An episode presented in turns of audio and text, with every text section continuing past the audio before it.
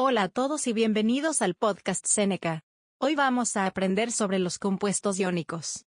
Los compuestos iónicos forman estructuras iónicas enrejadas gigantes, que se mantienen unidas por fuertes fuerzas electrostáticas entre iones con carga opuesta.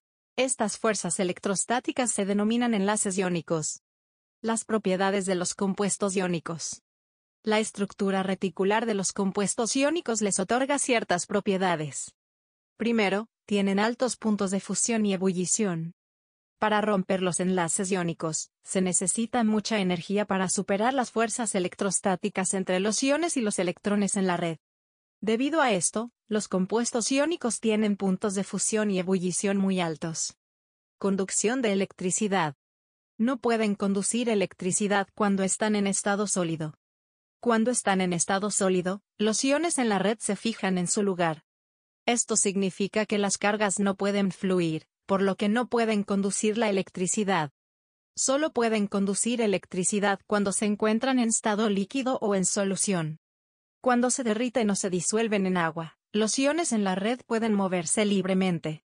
Debido a esto, la carga puede fluir y se puede conducir la electricidad. Para resumir, los compuestos iónicos forman estructuras iónicas enrejadas gigantes, que se mantienen unidas por fuertes fuerzas electrostáticas entre iones con carga opuesta.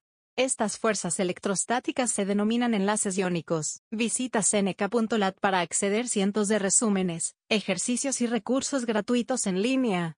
Seneca.lat es una plataforma divertida y gratuita con recursos educativos gratuitos.